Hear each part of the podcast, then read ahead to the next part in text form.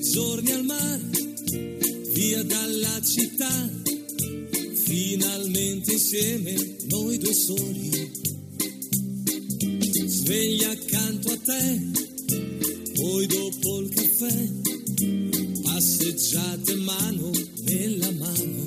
Esta no es una semana cualquiera, con Luis Antequera y Mariate Aragonés.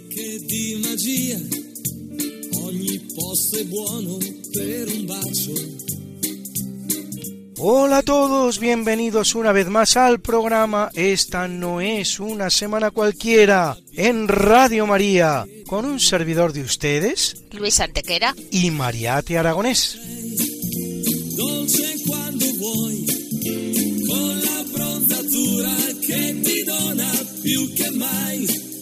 Non aver paura, non è un'avventura, tra noi due lo sai Luis, ¿qué semana nos ocupa hoy? Hoy, Mariate, le damos un repaso a algunos de los hechos históricos ocurridos entre un 15 y un 21 de diciembre. Una semana que no es una semana cualquiera, siete días, sette giorni, como dice nuestra sintonía, en los que han pasado a lo largo de la historia cosas que ni se imaginan nuestros oyentes, porque la historia es así, mejor y más fantástica que la más increíble de las fantasías. Comencemos pues. Pues allá vamos.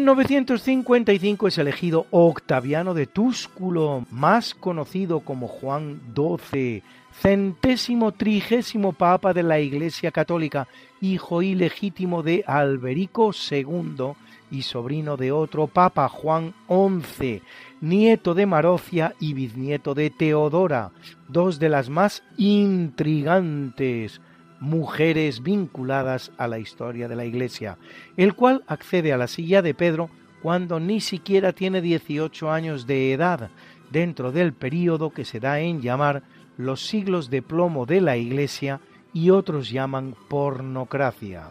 Durante su pontificado, el rey Berengario II de Italia invade territorios de la Iglesia, lo que lleva a Juan XII a solicitar la ayuda del monarca alemán Otón I. Este penetra en Italia y se dirige a Roma, donde es coronado emperador y firma con Juan XII el conocido como Privilegium Otonianum, por el que el emperador confirmaba las donaciones territoriales hechas a la Iglesia por Pipino el Breve un siglo antes a cambio de la aplicación de la Constitutio Lotarii, documento firmado en 824 por el Papa Eugenio II y el emperador Lotario I, el cual establecía que ningún papa sería consagrado hasta que su elección fuera aprobada por el emperador. El pacto durará poco, pues en cuanto Otón abandona Italia, Juan XII lo rompe. Otón retorna a Roma mientras Juan huye de la ciudad. Una vez en San Pedro, el emperador convoca un concilio en el que cardenales y obispos acusan a Juan de varios sacrilegios, incestos y homicidios. Requerido el pontífice para justificarse, éste se niega a volver a Roma, tras lo cual el concilio lo depone y elige un nuevo papa en la persona del secretario del emperador, León, seglar que recibe las órdenes sagradas el mismo día y reina con el nombre de León VIII. Pero en cuanto Otón retorna a Alemania, Juan vuelve a Roma, convocando un concilio que declara nula la elección de León VIII, el cual huye. Otón regresa nuevamente a Roma, aunque cuando llega el Papa ya ha fallecido a consecuencia de un martillazo que, según la versión de Liutprando, le habría dado el mismo diablo en persona, aunque según otras versiones más prosaicas, se lo habría propinado un marido despechado que lo habría pescado en la cama y haciendo con su propia esposa.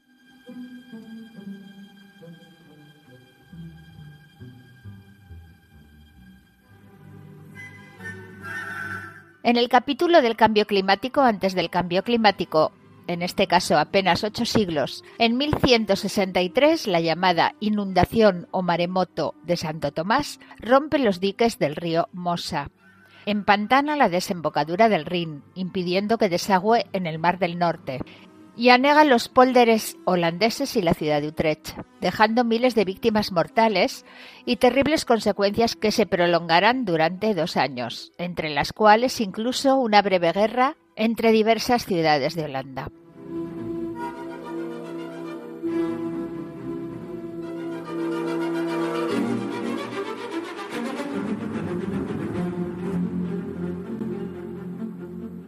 En 1497 el portugués Vasco da Gama alcanza el gran río Fish en el sur de África, en la actual República Sudafricana, aquel hasta el que había llegado su compatriota Bartolomé Díaz después de ser el primero en doblar el Cabo de Buena Esperanza para adentrarse en el Índico antes de volver a Portugal. Vasco da Gama, que llegará hasta Calicut, no confundir con Calcuta, en la costa occidental de la India, da así un nuevo paso de gran envergadura en la gran aventura portuguesa de llegar a la India y a las islas de las especias, esto es las Molucas, por la ruta oriental que le otorga en régimen de monopolio el Tratado de Tordesillas de 1494 con España, aventura que se verá completada en 1512 con la llegada a las mismas del también portugués Francisco Serrão. Obsérvese que cuando Vasco da Gama llega a la India, hace ya seis años que los españoles han llegado a América y que nueve años después de que los portugueses lleguen a las Molucas por la ruta oriental, los españoles de Gómez de Espinosa y de Elcano llegarán a las mismas islas, pero por la ruta occidental.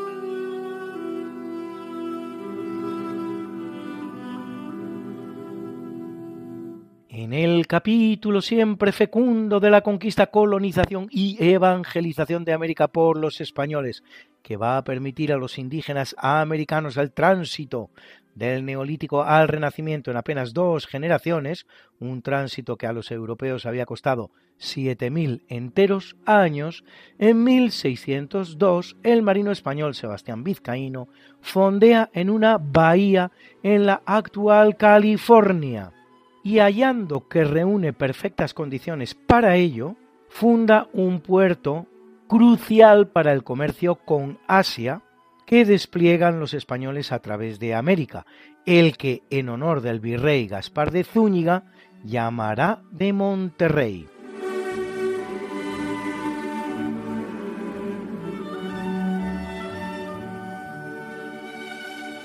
En 1642, el holandés Abel Tasman pone pie en Nueva Zelanda, siendo Zelanda una provincia holandesa, cuyo significado es tierra del mar. De Tse, mar, y land, tierra, tierra del mar, Zelanda. Isla que abandonará tras perder cuatro hombres en un incidente con los indígenas maoríes. No es su descubridor, sin embargo, pues ese honor corresponde al español Juan Fernández, que la avista y la pisa en 1576, aunque no la conquista. Cosa que sí harán los británicos a partir de la visita de James Cook en 1769. Tasman venía de encontrar la isla de Tasmania, cuyo nombre deriva, como es fácil corroborar, del suyo isla que también será colonizada por los británicos, pero solo a partir de 1803.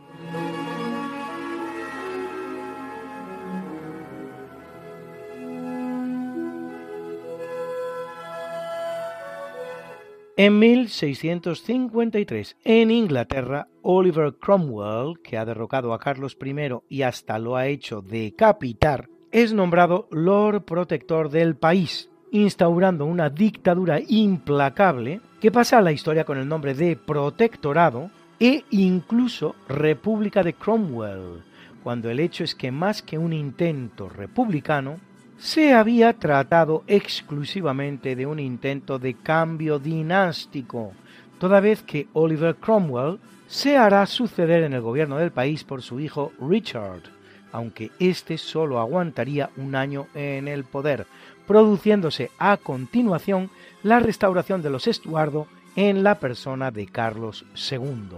En cuanto a Cromwell, muerto de muerte natural a consecuencia de una malaria unida a un cólico nefrítico, será exhumado, juzgado y ejecutado de nuevo, aunque muerto, de la siguiente manera.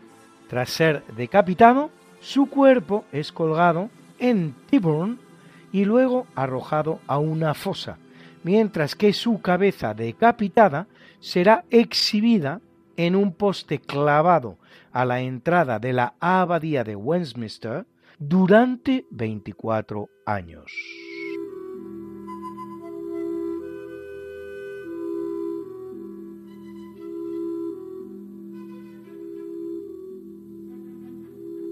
En 1773 en Boston, capital de la colonia británica de Massachusetts, en protesta contra el impuesto decretado por Londres grabando el té, unos colonos norteamericanos disfrazados de indios Mohawk lanzan al agua el cargamento de esta bebida que portan tres barcos, hecho que se considera el germen de la Guerra de la Independencia de las Trece Colonias. Acostumbra a llamarse a este episodio histórico Guerra de la Independencia de los Estados Unidos, unos Estados Unidos que todavía no existen, que desde luego no tienen las colosales dimensiones que tiene el país así llamado hoy, nada menos que 10 millones de kilómetros cuadrados, y que no constituye entonces más que una unión de 13 pequeñas colonias en la costa este de América del Norte, con un territorio total que a duras penas alcanza los 500.000 kilómetros cuadrados, mal explorados y controlados.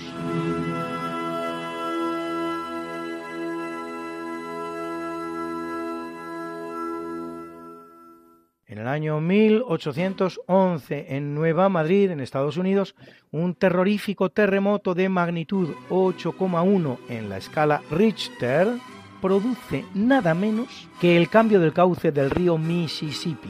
Nueva Madrid, New Madrid, en inglés, es una ciudad ubicada en el condado de Nueva Madrid, en el estado de Missouri, conocida por albergar la falla de Nueva Madrid, la zona sísmica más activa de los Estados Unidos.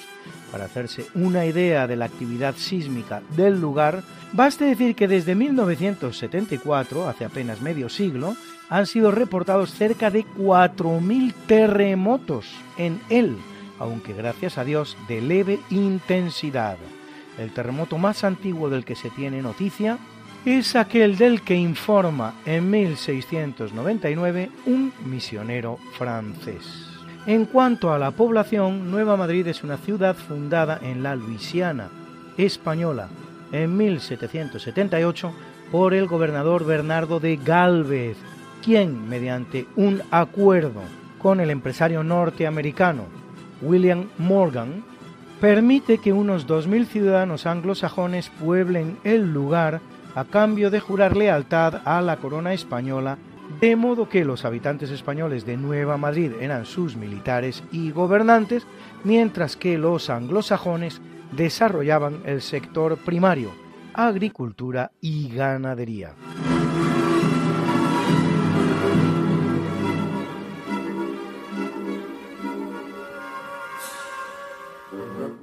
En 1859 se funda la Congregación Salesiana, pero no lo hace como sería de esperar San Francisco de Sales, sino San Juan Bosco, sacerdote italiano que la llama así en honor de aquel, que promueve la fundación de centros educativos para la juventud más necesitada, especialmente en Europa e Iberoamérica, cuya obra se extiende al día de hoy por 130 países.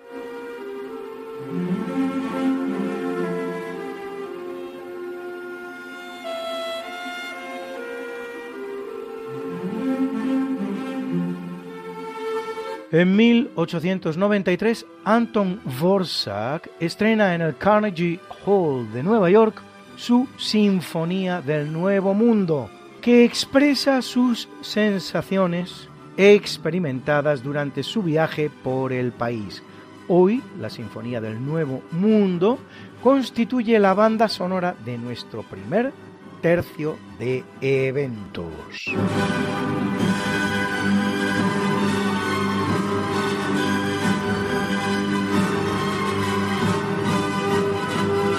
En 1900, frente a las costas de Málaga, se produce el hundimiento de la corbeta alemana Gneisenau debido a un temporal, accidente en el que mueren 41 marineros alemanes y 12 malagueños que se echan al mar para intentar rescatar a la tripulación del buque accidentado. Este hecho le valdrá a Málaga el título de muy hospitalaria que figura en su escudo y por este gesto cuando en Málaga se produce la terrible riada de 1907, un siglo anterior, por cierto, al cambio climático, Alemania donará a la ciudad el llamado Puente de Santo Domingo, popularmente conocido como Puente de los Alemanes, en el que una placa reza.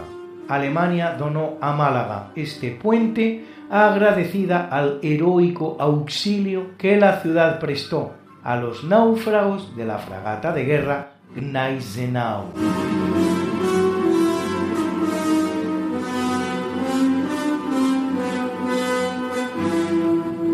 En 1935, en el marco de la Segunda República Española, se constituye el Frente Popular que, liderado por Manuel Azaña, forman republicanos, socialistas, comunistas y nacionalistas vascos, con un corresponsal catalán que se llamará Frente de Izquierdas de Cataluña. Producidas las elecciones en febrero del 36, tras alterar fraudulentamente al menos 50 actas electorales que fueron suficientes para darle el triunfo, el Frente Popular se autoproclamará vencedor de las elecciones. El 16 de junio, el diputado de la CEDA, José María Gil Robles, hace el siguiente balance de la violencia callejera acontecida desde las elecciones hasta esa fecha. Esto es tres meses. Iglesias totalmente destruidas, 160. Ataques contra templos, 251. Muertos, 269. Heridos de diferente gravedad, 1287, agresiones personales frustradas 215, atracos consumados 138, tentativas de atraco 23, centros particulares y políticos destruidos 69, centros particulares y políticos asaltados 312, huelgas generales 113, una por día huelgas parciales 228, periódicos totalmente destruidos 10, asaltos a periódicos 33, bombas explosionadas 146. El 13 de julio del mismo año, un mes después, el líder de la oposición, José Calvo Sotelo, es secuestrado por un comando mixto de policías de la Guardia de Asalto, Guardia Civil y militantes del PSOE. Y el militante del PSOE, Luis Cuenca, de la escolta personal del dirigente del PSOE, Indalecio Prieto, le descerraja dos tiros en la nuca, matándolo, hecho por el que Luis Cuenca jamás será juzgado.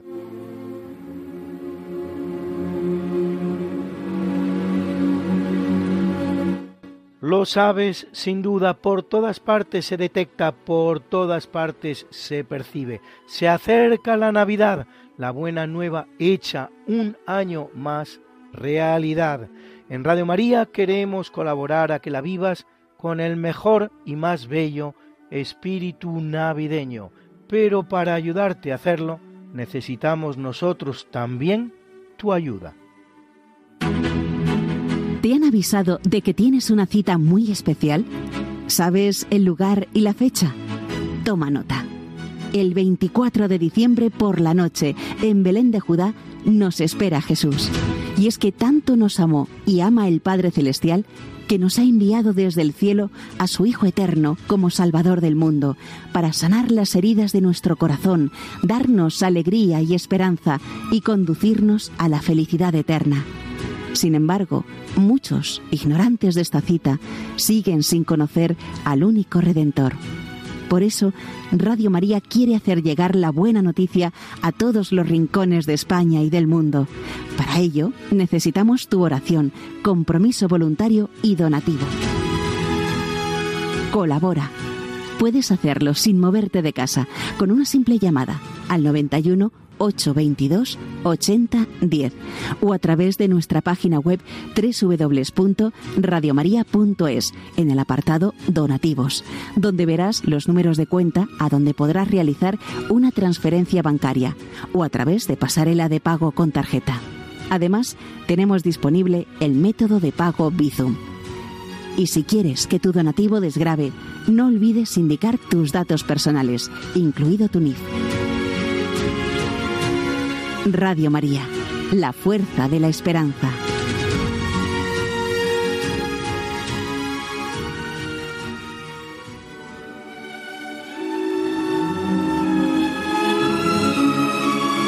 En 1966 la Asamblea General de las Naciones Unidas adopta los llamados Pactos de Nueva York, a saber, el Pacto Internacional de Derechos Civiles y Políticos y el Pacto Internacional de Derechos Económicos, Sociales y Culturales, como refuerzo a la Declaración Universal de los Derechos Humanos de 1948. Un concepto, este de los derechos inherentes a la persona humana por su propia naturaleza, que haya su primera formulación en la obra del español, fundador del derecho internacional, Francisco de Vitoria, en tiempos tan tempranos como el siglo XVI. Un reconocimiento de lo cual podemos encontrar en la propia sede de Naciones Unidas de Ginebra, cuya sala más importante lleva el nombre de ese campeón de los derechos humanos que fue y es Francisco de Vitoria.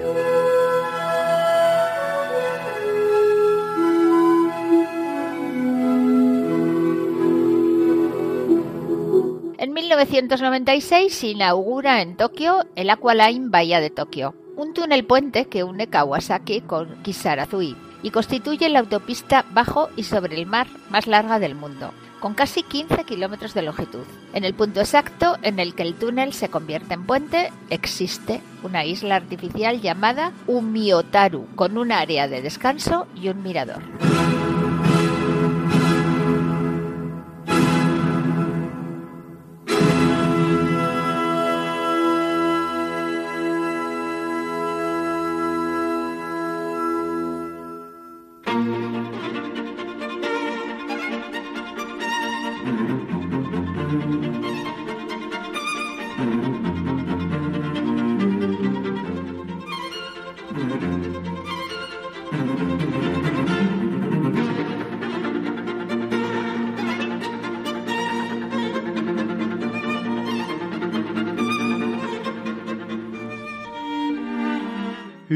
Capítulo del natalicio nace en 1364 Manuel III de Trebisonda, gran comneno, que tal era el título que portaban los titulares del imperio de Trebisonda, durante 27 años de dicho imperio, el cual se beneficiará de la llegada del mongol Tamerlán a Anatolia y con ella de la derrota en la batalla de Angora del imperio otomano, el gran enemigo de Trebisonda.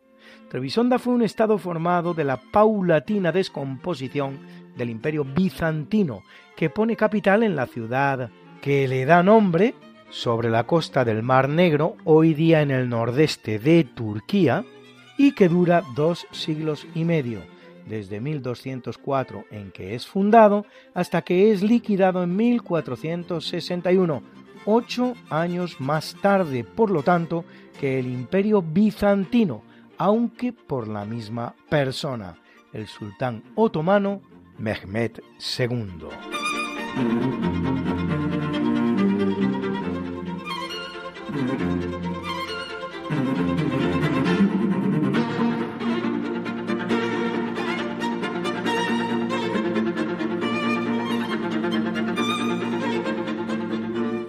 Nace en 1485 Catalina de Aragón, pequeña de las hijas de los reyes católicos y esposa de Enrique VIII, el Uxoricida, el rey de Inglaterra que manda ejecutar a dos de sus esposas y se divorcia de otras dos.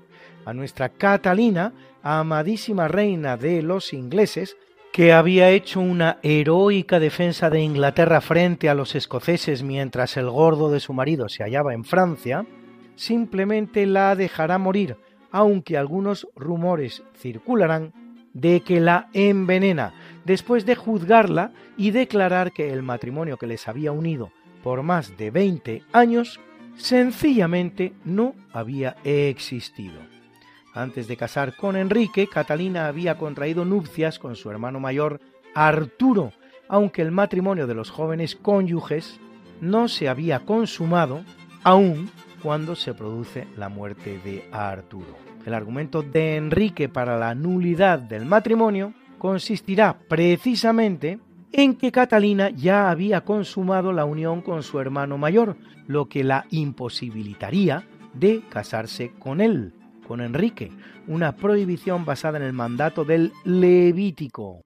Si un hombre toma la mujer de su hermano, comete una maldad, ha descubierto la desnudez de su hermano estos no tendrán hijos. Levítico 20:21.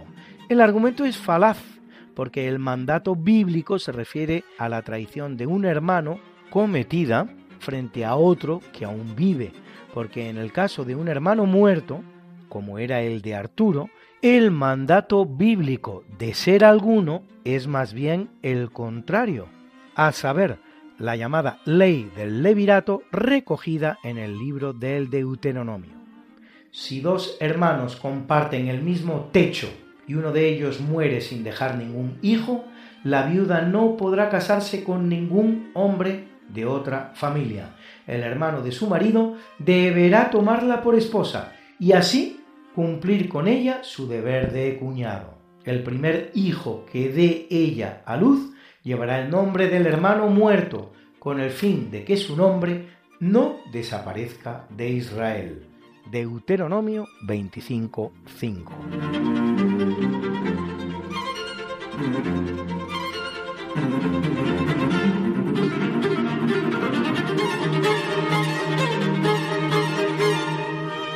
Nace en el 1770 el compositor alemán Ludwig van Beethoven, para muchos el gran compositor de la historia de la música, autor de 138 obras, entre las cuales nueve grandes sinfonías, que los expertos clasifican en tres grandes periodos, el que se conoce como período clásico hasta el llamado Testamento de Heiligenstadt, que Ludwig dirige a sus hermanos en 1802, el período heroico hasta 1814 y el período tardío hasta 1827, ya completamente sordo.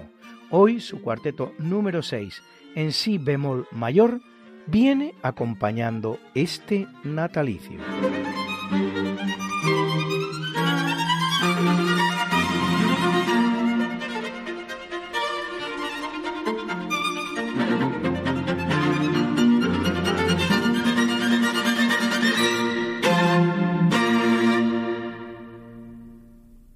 Viene al mundo en 1790 Leopoldo de Saxo-Coburgo Gotha, convertido en el primer rey de los belgas cuando se produce la independencia de Bélgica respecto de Holanda en 1831. Leopoldo había llevado una vida singular. Luchó en el ejército ruso contra Napoleón y casó con la inglesa Carlota Augusta de Gales, hija única y heredera de Jorge IV de Inglaterra, lo que le habría convertido en rey de dicho país de no ser porque la princesa se muere en su primer parto, en el que también resulta muerto el niño. Antes que el belga le había sido ofrecido el trono de Grecia, que rechazó. Reinará en Bélgica 34 años.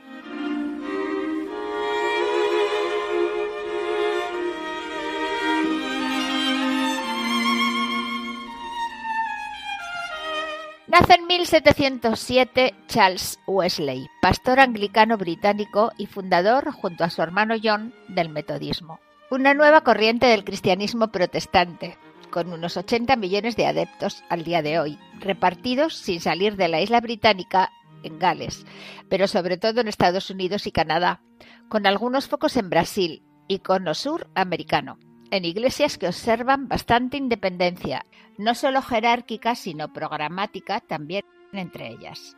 Charles Wesley es reseñable también en una segunda faceta, la de músico compositor de multitud de himnos, como por ejemplo este Mil voces para celebrar.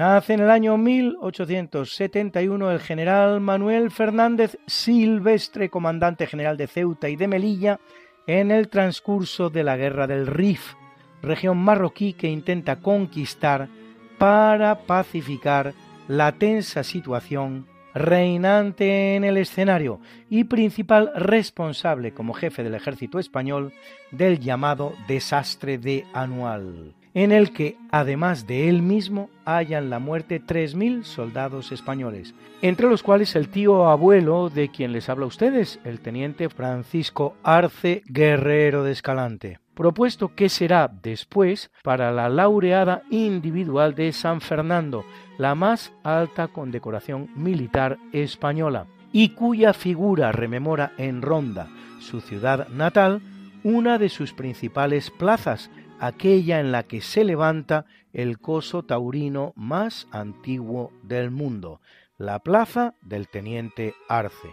En el informe que se redactó, un testigo presencial, el sargento Oliva, hace este relato. Pocos nos salvamos, pero ninguno se hubiese salvado si no es por el teniente Arce, que nos daba ánimo y valor para luchar. Cuando faltaba poco para subir a lo alto de una loma, fue muerto el coronel Manella y herido otro oficial, único que quedaba acompañando a Arce. Mandó éste traer un caballo y en él subió al oficial herido para que así se salvara. Cuantos esfuerzos hizo el compañero para que el teniente se fuera con él fueron inútiles. Arce no abandonaba su puesto. Otro sargento fue herido y el teniente Arce, con gran exposición de su vida, le prestó gustoso sus brazos y apoyado el herido en ellos, pudo llegar a lo alto del monte. En un recodo que forma el camino nos apostamos y los moros nos comían. Quedamos solos el teniente Arce y yo. A los pocos momentos me sentí herido y caí por un barranco con el presentimiento de no volver a la vida. Me recogió el teniente Arce en sus brazos y me subió a un mulo, obligándome a emprender el camino, quedándose él solo y sin munición en la pistola. Otros soldados dicen que estando la columna Navarra a la vista, vieron al teniente Arce con un balazo en el pecho y otro en una pierna, y ya no se supo más de él.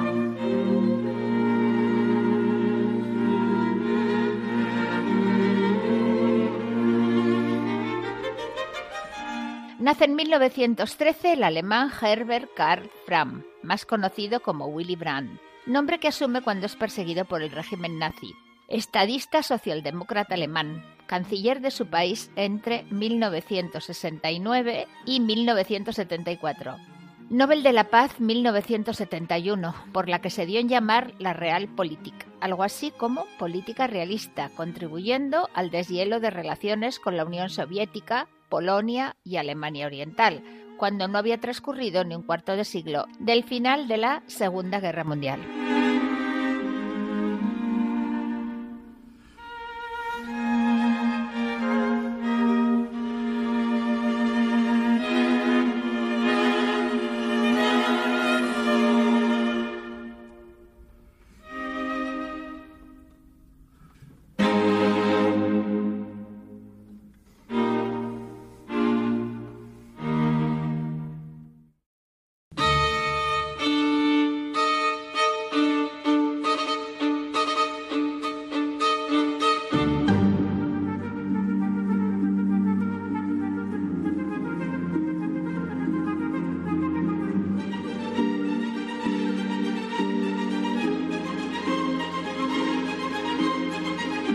En el capítulo del obituario muere en 705 la emperatriz Wu Zetian, que tras de poner a sus propios hijos Zhongzong y Rizong, asciende al trono imperial chino y se convierte en la única mujer que lo ha ocupado nunca. Su gran reinado durará 15 años en los cuales sustituye el confucianismo por el budismo, construye enormes graneros para combatir las hambrunas, toma muchas medidas que sirven para la equiparación de la mujer en China, conquista Corea y construye el palacio más grande que se haya construido en toda la historia, el Palacio Imperial de Daming, residencia de los emperadores Tang durante 220 años el cual cubría un área de 3,2 kilómetros cuadrados, casi cinco veces la extensión de la ciudad prohibida de Pekín, considerada hoy el recinto palaciego más grande del mundo. Al final, un golpe de Estado la obliga a abdicar en su hijo Zhongzong, para morir solo unos meses después, a los 80 años de edad.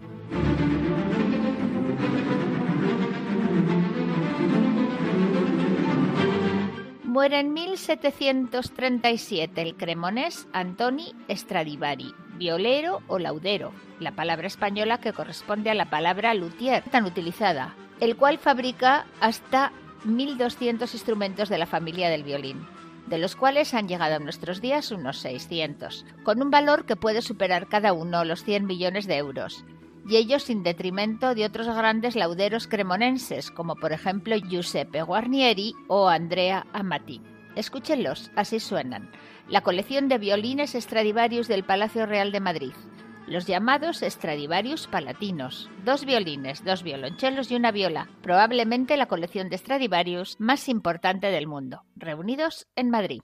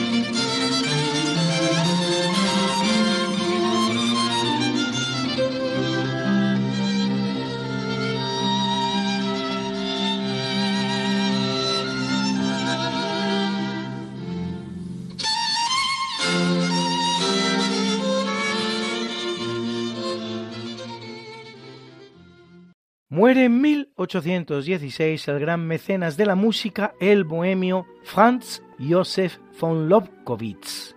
A él le dedica Ludwig van Beethoven varias obras, así su tercera sinfonía o heroica y también el precioso cuarteto número 6 en si bemol mayor que han escuchado ustedes como banda sonora de nuestro natalicio.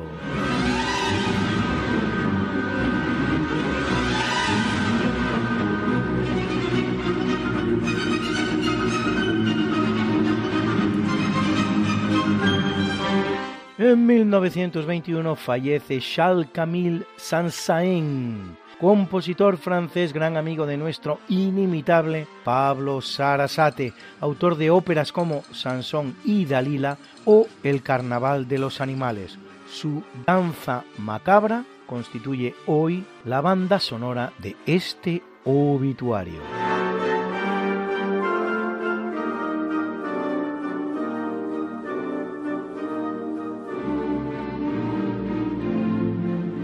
Fallece en el año 1922 Eliezer Yitzhak Perelman, más conocido como Eliezer Ben Yehudá, lituano de raza y religión judías, lexicógrafo y editor de periódicos, entre los cuales la célebre publicación judía El Ciervo, y sobre todo, principal responsable del renacimiento y reimplantación de la lengua hebrea como lengua hablada y escrita en los tiempos modernos, hasta el punto de conseguir su conversión en la lengua oficial del Estado de Israel.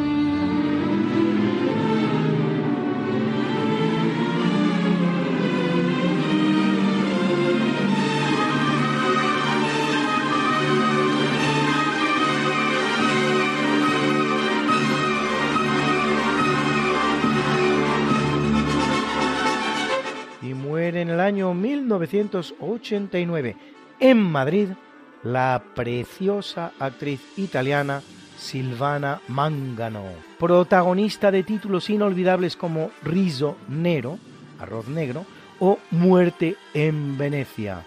La van a escuchar cantar en español El Negro Zumbón.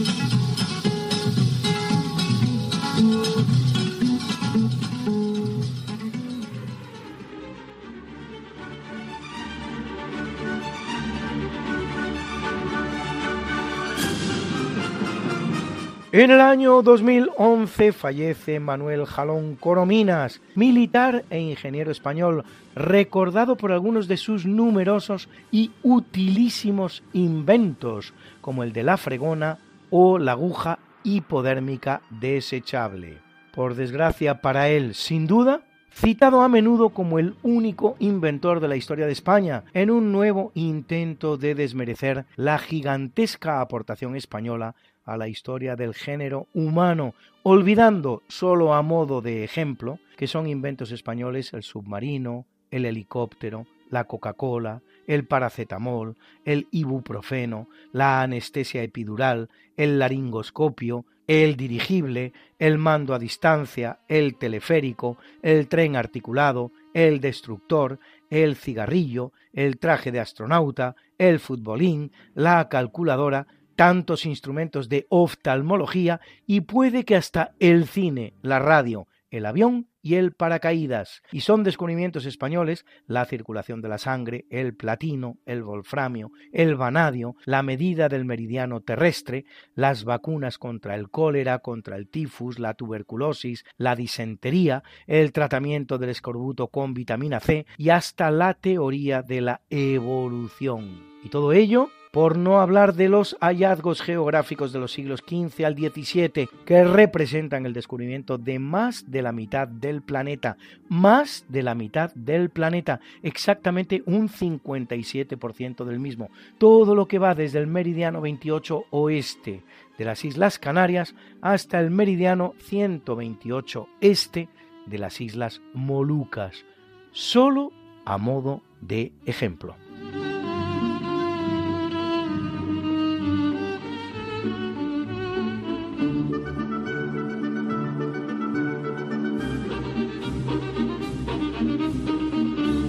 Y hoy, gracias a Alberto Hernández, pasamos un ratito con uno de esos personajes singulares de la españolización y evangelización de América, Juan Torres de Vera, fundador de varias ciudades americanas. En 1588 el adelantado Juan Torres de Vera fundó la ciudad de Vera de Corrientes, a orillas del Paraná, este río, por ese aporte, tenía como siete penínsulas que se adentraban en el río, con lo cual producían unas corrientes muy extrañas y unos rápidos, y por eso se llama esta zona Corrientes. Allí se establecieron los españoles era un punto estratégico, pues era el camino de Buenos Aires a Asunción. Este adelantado, que era un hombre muy cultivado, doctor en leyes, había sido catedrático en España, pues también fue el responsable de la refundación de Buenos Aires y fundó otras cinco ciudades más. A pesar de ser adelantado, estuvo preso prácticamente en toda su época colonial, pero siendo preso ejerció su cargo. Bueno, en la fundación esta de Corrientes, él tiene que abandonar la ciudad y se vuelve para España para resolver asuntos que tienen pendientes. En la fundación quedan 28 hombres que construyen un pequeño fuerte, fortín, un cara que le llaman los nativos. Pero los nativos que eran la mayor parte indígenas y también había mucho mestizo de indígena y español. Pues no estaban contentos con los españoles y les intentaron expulsar de el territorio. Pero los españoles aguantan bien, no tuvieron ningún problema y bueno, los indios achacaron a que la resistencia era debido al hechizo que había una cruz que habían plantado los españoles en mitad de el fuerte y que ésta les protegía con lo cual decidieron hacer algo contra esta cruz. Los españoles estaban ya por allí tranquilos, cómodos y con confianza. Salían del fuerte y dejaban poca guarnición. Y en una de estas salidas, los indios atacaron el fuerte y los pocos españoles que quedaban, pues subieron a refugiarse en el bosque. Al llegar los indios dentro del fuerte, lo que pensaron era quemar la cruz. Y efectivamente, intentaron quemar la cruz, pero el fuego lamía a la cruz, pero no la consumía. Con lo cual pensaron que era un milagro, abandonaron el lugar los indios. Bueno, fue uno de los motivos por la evangelización de aquella zona. Hoy esta cruz se conserva allí en la ciudad, es muy venerada por todos y hay una procesión cada año con la citada cruz. Este adelantado que he mencionado también fue el responsable de llevar el ganado lanar y vacuno a la Argentina, una de las grandes industrias de la actualidad. Pues esto es todo y buenos días.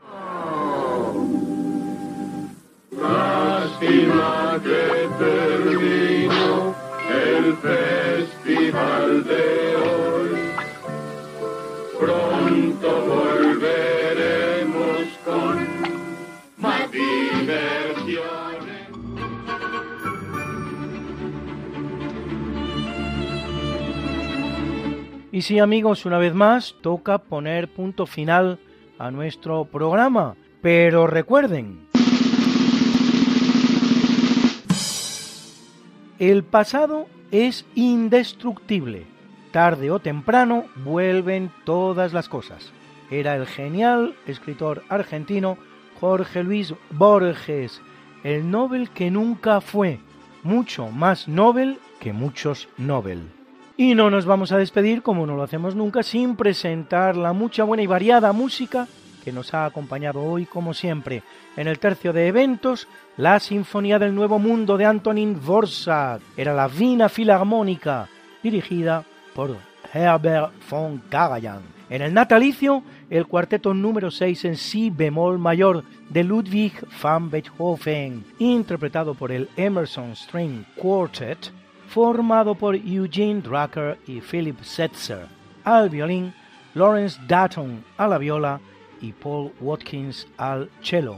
En el obituario hemos escuchado la Danse Macabre, la danza macabra de Charles Camille Saint-Saëns, que tocaba para nosotros la National Philharmonic Orchestra dirigida por Leopold Stokowski. Y múltiples piezas para amenizar estas noticias. Así, por ejemplo, hemos escuchado el himno Mil Voces para Celebrar de Charles Wesley, que interpretaba la Choral Arts Society of Washington, dirigida por Scott Tucker.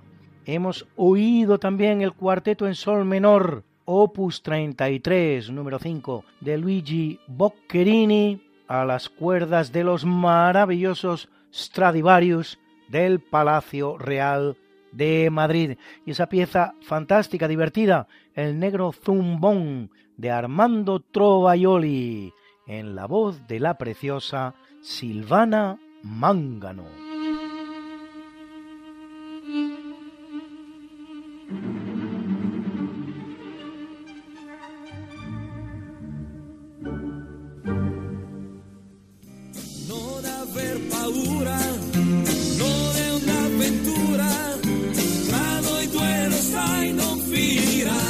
Esta no es una semana cualquiera, a que teníamos razón.